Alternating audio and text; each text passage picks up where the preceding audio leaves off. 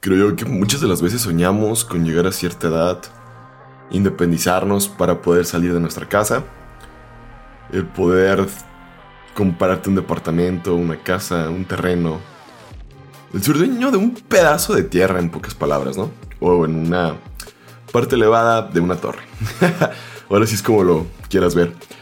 Sin embargo, ¿cómo le podemos hacer para poderlo adquirir? Yo que no es simplemente ganar dinero. Tenemos que tener unas herramientas de inversión. Tenemos que poder manejar esta parte psicológica del dinero. Porque muchas de las veces hacemos las compras por impulso, por gusto, porque pensamos que lo necesitamos pero nunca lo usamos. Adoptamos hobbies y estilos de vida que no van con nosotros por simplemente querer impresionar a las personas y encajar en sitios donde allí no es. Así que amigo, date cuenta. El día de hoy te traigo los 10 mejores puntos de la psicología del dinero aplicados en tu día a día. Y el día de hoy estamos sirviendo un cold brew de sabiduría financiera. En este episodio vamos a estarlos abordando. Así que yo te recomendaría que tomes notas, disfrutes este café y pongamos un poquito fin a esos problemas psicológicos que a veces atravesamos con el dinero. Ponemos la intro y comenzamos con este nuevo episodio.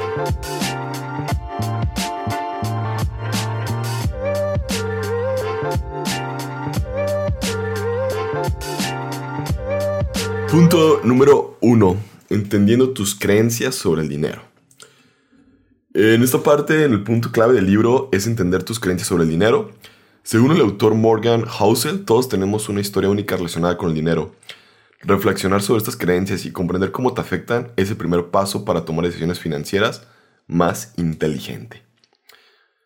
Bueno, creo que en esta parte muchas de las veces escuchamos a los papás, a personas cercanas, o a nosotros mismos decirnos, no tengo dinero, no me lo puedo pagar, es muy caro, el dinero no crece en los árboles. Y podríamos seguir enumerando este, este tipo de puntos, los cuales a veces psicológicamente no nos dejan entender un poquito más allá esta relación de con el dinero. No te voy a decir que vayas y abres árboles y esas cuestiones, no.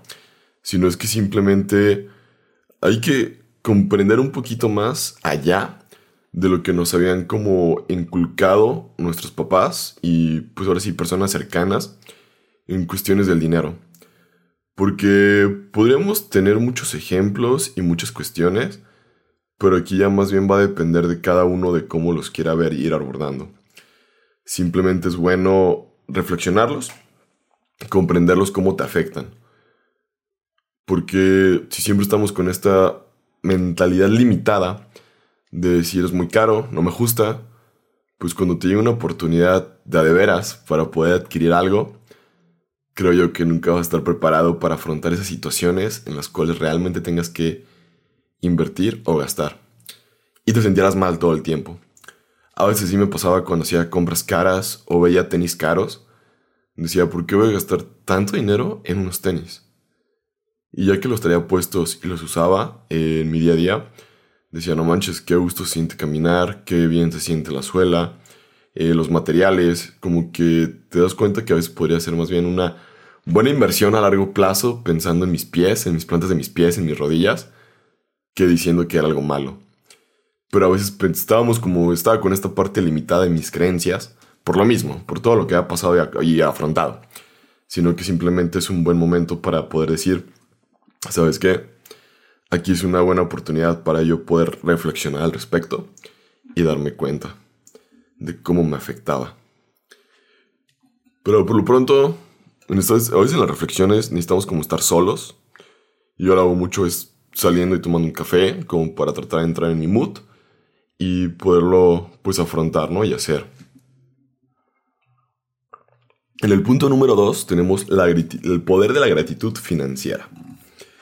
Este punto es importante para apreciar lo que tienes, en su lugar enfocarte en lo que no puedes, cambiar tu perspectiva sobre dinero. Practicar la gratitud te ayudará a tomar decisiones más conscientes.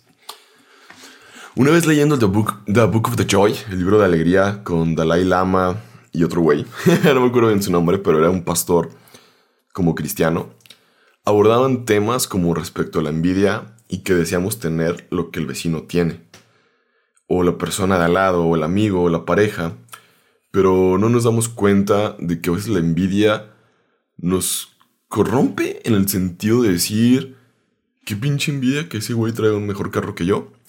Pero no pensamos de, de otra forma de decir, ese güey trae un muy buen carro, qué chingón, me da gusto por él, pero ¿cómo puedo hacer yo para tener el mismo carro que él? O un mejor carro todavía. Y son como esas cositas que nos debemos de preguntar, porque ¿qué estoy haciendo yo para no poder tener esa, pues parte del ahorro, parte de pensar un poquito más allá y ver la, la forma real de poderlo yo adquirir también? No simplemente maldecir y que hay que de todo. Creo yo que también el poder decir y apreciar lo que tienes son cosas muy chidas. Yo cuando no tenía pues todo el equipo de grabación que hoy tengo, pues apreciaba lo que tenía y hacía las cosas con lo que tenía de la mejor forma y de la mejor manera. También cuando tuve mi primer laptop, cuando tuve esto y aquello, pues decía, ¿sabes qué? Pues no compila mis proyectos en 30 segundos como las nuevas computadoras que tenemos hoy en día con las Mac y todo el rollo, pero lo hace a su ritmo. Y tengo una computadora para chambear, tengo una computadora para estudiar. Y igual a lo mejor cuando me tocaba venirme a la universidad también en camión y todo el rollo a altas horas de la noche, ustedes bien saben, por todas las cosas que pasan en nuestro país, ¿no? Pero al final del día te das cuenta y, agradeces por ese tipo de cuestiones que te dan conocimiento y habilidades, pero en ese momento tú no tienes la perspectiva de verlo de esa forma. Punto número 3. La importancia del tiempo en tus finanzas. El tercer punto es clave cuando se trata del tiempo. El libro nos enseña que el tiempo es un aliado poderoso en la acumulación de riqueza. Aprovecha el interés compuesto y comienza a ahorrar e invertir eh, temprano es esencial, como parte temprana de tu edad. Últimamente, cuando empieza la pandemia, me di cuenta de que no estaba haciendo nada con mis ahorros, que siempre tenía como lo mismo, nunca crecían, pues a menos de que yo les estuviera metiendo. Pero pues fue cuando empecé a entrarme un poquito más en esta parte de las acciones, de la parte de las inversiones, que los CETES, que los smart cash y todo este tipo de temas en el cual me voy dando cuenta de la importancia de tener dinero invertido en acciones aunque qué difícil es poder explicar a todos los demás qué es comprar acciones.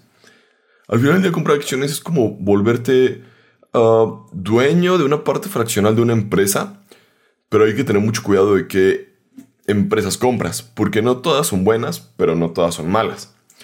Sé que está medio rebuscado. Pero por ejemplo, ¿qué, ¿qué empresas podrías invertir que sepas que no van a desaparecer? Son como cosas que te tienes que ir como que haciendo como que durante pues este, toda esta parte durante mucho tiempo, porque no es nada fácil el decir qué empresas pues van a tener tu dinero ahí invertido y puedes irte a dormir tranquilo por las noches. Cuando tengas tu dinero en empresas seguras, que tú las sientas seguras, no que sean seguras realmente porque eso no existe, que tú lo sientas seguro y te puedes ir a dormir por las noches, esas son las mejores inversiones. Las que no estás viendo y que sepas que a largo plazo largo plazo les va a ir bien. Porque había ejemplos de, platicando con mi primo el otro día, de que si hubieras invertido hace 10 años de 10 mil dólares en Apple, hoy hubieras tenido como 150 mil. Si hubieras invertido creo que 10 mil dólares en Nvidia, hoy tendrías como 200 mil dólares. Y todo fue en un periodo de 10 años. ¿Cómo creció el dinero? ¿Y qué pasa si tú lo dejas en el banco? Pues pura madre, que se queda igual, se queda estancado, no pasa nada. Y también con esta parte del interés compuesto, es como la parte del Smart Cash en GM Plus. No, no me están patrocinando, simplemente son como cosas de experiencia propia. Te, van llegando, te va llegando diario dinero. Y a lo mejor uno empieza con un centavo, luego tres centavos diarios. Y hasta que llegas ahorita, no sé, a 5, 10, 15, 20, 30 pesos diarios. Que quién te los da por no hacer nada. ¿Quién te da 30 pesos diarios por no hacer nada? O sí, ponle 10 pesos diarios por no hacer nada. Y ahí se va generando como esta parte del interés compuesto con tu dinero, pensándolo a un largo plazo. Y son cositas que realmente nos ayudan cuando quieres comprar un carro o una casa y ves que ese ahorro que estás haciendo para un enganche va creciendo también, pues son cositas que a uno le gustaría pues que tener. Y es por eso que te comparto como estos pequeños truquitos que uno va aplicando, sin ser un experto en finanzas, pero vas conociendo todo lo que hay más allá sin la necesidad de tener que pagarle a alguien para que lo haga. Punto número 4. Trito el café porque me explayé demasiado.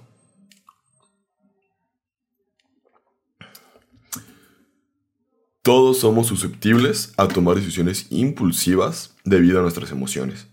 Reconocer y contrarrestar estos impulsos emocionales es vital para mantener un control financiero sólido. ¿Cuántos de nosotros a veces no compramos algo solamente porque lo vimos bonito?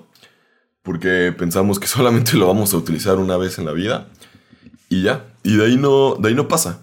Y creo yo que esta es una gran oportunidad de darnos cuenta de todas las situaciones que podemos irnos dando, eh, viendo. Y sobre todo, pues como aprender a, pues decir que no. A algo que realmente te gusta, pero que se, sabes que solamente lo vas a usar una vez. Y de ahí no va a pasar. O dos, tres veces y ya. Luego hay reglas que dicen que si lo que vas a comprar te va a costar menos de 5 pesos porque lo vas a usar. Güey, esa regla se me hace muy estúpida. Simplemente es, ¿Me gusta? Sí o no. Y ya, no te compliques la vida. ¿Lo vas a usar? Sí.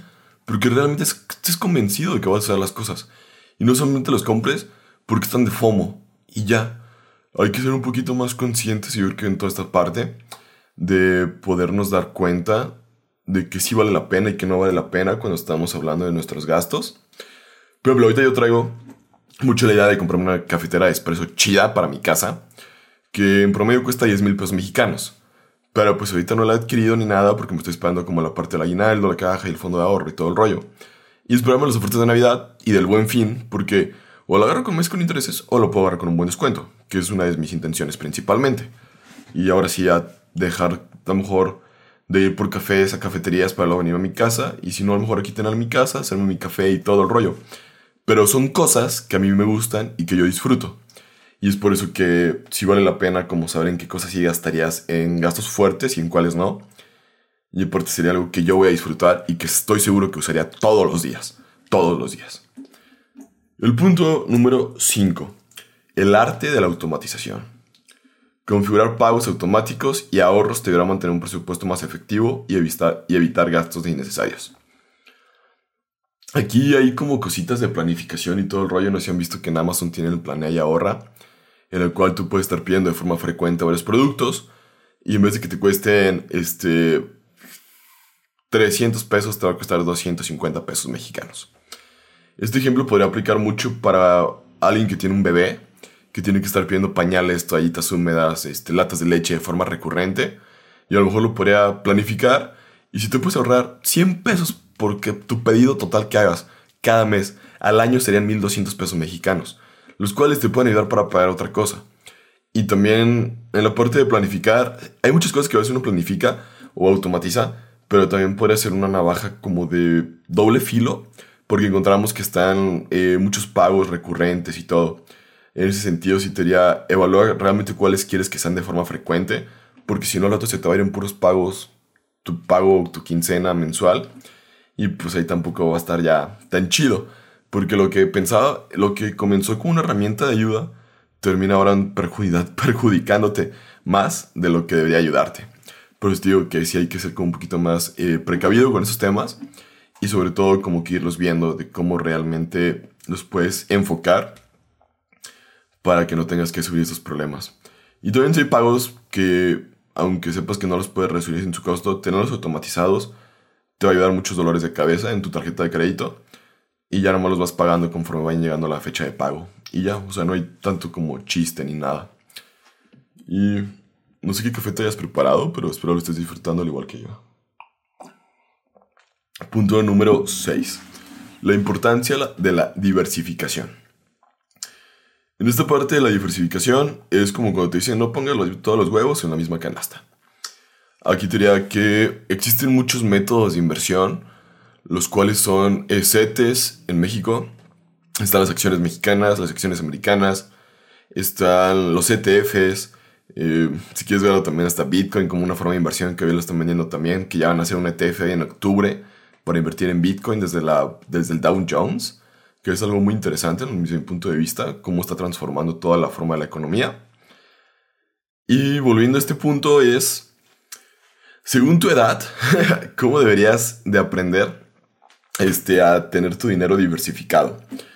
Porque, ejemplo, Nvidia siempre tiene, suele a subir muy cabrón su precio y mucho bajar. Y ahí hay que tener una tolerancia en esta parte de la pérdida. y otra vez a esperar a que suba y repunte porque presentaron buenas noticias, presentaron nuevas tecnologías, nuevas cosas y todo. Y hay que ser pacientes. Y yo le diría a mi que no hay inversiones en ese estilo porque pues a su edad ya no es tan conveniente en inversiones tan riesgosas donde puedes ganar mucho o perder mucho. Y es por eso que tendrías que pensar a lo mejor en acciones más como eh, Apple, Microsoft, Ford, eh, ATT, como empresas un poquito más tradicionales que a lo largo del tiempo han mostrado una estabilidad financiera más eh, pues estable, a diferencia de todos estos altibajos que te estoy platicando. O pensar en un ETF, en un fondo indexado, que los ETFs yo te recomendaría los de Vanguard, se me hacen de los mejores que existen. Y ahí está el, el, está el ETF de Vanguard Information Technology, creo es. hay uno que es como BGT, algo así. Que sigue como a todas las empresas más importantes de tecnología en su índice y pues obviamente baja o sube conforme bajan, pero ese es un poquito más volátil porque son empresas de tecnologías. Luego está el BO, que el BO es como si estuviera siguiendo el SP500 y ese me hace muy interesante porque los dos, su fuerte es invertir en Apple. Es, ya es algo otro punto que vaya. Ya que tienes también los ETFs, puedes tener acciones de Apple, puedes tener acciones de Nvidia o de Starbucks. Por ejemplo, en el caso de Starbucks, en, aquí en Guadalajara hay una plaza que se llama La Perla todos los pinches días está atascado. Hay otro Starbucks aquí por la Expo de Guadalajara, que el drive-thru es un cochinero también. Eh, también tienen un chingo de gente, ventas y todo el rollo. Y casi siempre Starbucks a veces te ponen un 2x1, te ponen promociones bien chistosas que realmente aún así están ganando ellos. O sacan sus termos. Y hay un mercado negro de termos de Starbucks. Te puedes meter a los grupos de Facebook y te darás cuenta que existen mercados negros de la venta de termos y, eso que me hace pensar que es una buena acción. Te pagan dividendos, están chidos. Y la empresa, pues yo creo que por su tipo y modelo de negocio, no veo que desaparezca. Sí se ve sólido, se ve interesante. Y son cositas que cuando empiezas a invertir, te da como esa seguridad de saber que tienes una lana invertida en Starbucks y sabes que tu dinero se siente en buenas manos por su forma de trabajar, hacer los negocios y todo. Por eso diría que es bueno como uno mismo hasta ir a ver las tiendas y darse cuenta de todo lo que pasa. Pero en Apple, si uno invierte, también se siente tranquilo porque saben que todo lo que hagan se vende. Ha sido muy raro cuando un producto de Apple ha fracasado. Y aparte hoy Apple ya tiene servicios, va a sacar películas en el cine. Este, tiene la parte de las iPads, las Mac, monitores, accesorios, este, los cargadores, los iPhone, los AirPods.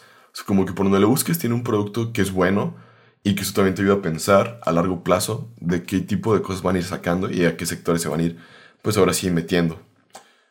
Y simplemente para cerrar con esto, busca cosas que para ti te pueden dar esa estabilidad emocional también cuando vayas a dormir y sientes que tu dinero está en buenas manos. Es algo muy importante. Yo sí he tenido hasta un menos 40% de pérdidas en mis portafolios. Y digo, pues ni pedo, así es esto. Y pues a agua y ajo, aguantarse a joderse, porque no todo es como lo pintan cuando haces eh, compra y venta de acciones, el trading. Yo te diría, déjalas, vete a largo plazo, porque si vendes y tienes ganancias, pagas impuestos. Si no tienes la necesidad de vender, mientras tu portafolio esté arriba o esté, esté en verde o esté en rojo, como lo quieras ver, o como esté en ese momento también, no pasa nada. Si no vendes, ese dinero todavía no, el SAT no te lo quita. Así que por ese lado, piénsalo un poquito más a largo plazo. Punto número 7. Planificar para emergencias. En esta parte sí es algo muy interesante que deberíamos de tener todos un fondo de emergencia. Siempre se habla de mil dólares, que en México pone el dólar a 20 pesos, sabemos que ahorita está más barato, pero serían alrededor de 20 mil pesos mexicanos, que realmente no se me hace demasiado dinero para tener para una emergencia. Sin embargo, sí te pueden sacar de muchos apuros porque, por ejemplo, el día de mañana puede ser que el carro se te quede en una plaza, en una calle o algo porque ya no prendió. Y fue la batería. Y a lo mejor necesitas una grúa para moverlo, necesitas llamar al que te cambie la batería y todo el rollo.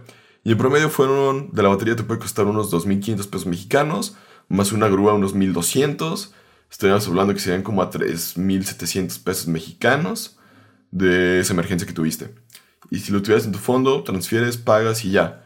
Y del otro lado tienes que poner la tarjeta de crédito, saber si vas a poder pagar o no, porque ya tienes otras deudas, ya tienes otros pagos. Y ahí se vuelve como estos típicos problemas donde muchas de las veces por no tener esta planificación de emergencias nos endeudamos. Y también es bueno a lo mejor considerar tener un seguro de casa, un seguro, pues el seguro del auto y el seguro de, de vida, de gastos, de gastos médicos mayores, porque no todo lo que tengamos con el fondo de emergencia lo vamos a poder cubrir. No es tan fácil cubrir una enfermedad, un choque de un carro o otras circunstancias. Sé que está un, poco sad, pero sí son cositas que a veces uno debería considerar toda esta parte de estos puntos de la vida. Punto número 8. Y yo creo que ya de los últimos. La importancia de la paciencia. Aquí en esta parte me gustaría mucho platicar de Warren Buffett. Warren Buffett lo conocemos porque el güey de que desayuna en McDonald's, que tiene el carro más simple, que no, no lo ha cambiado. Pero aquí lo que importa es la millonada de dólares que tiene en el banco el cabrón.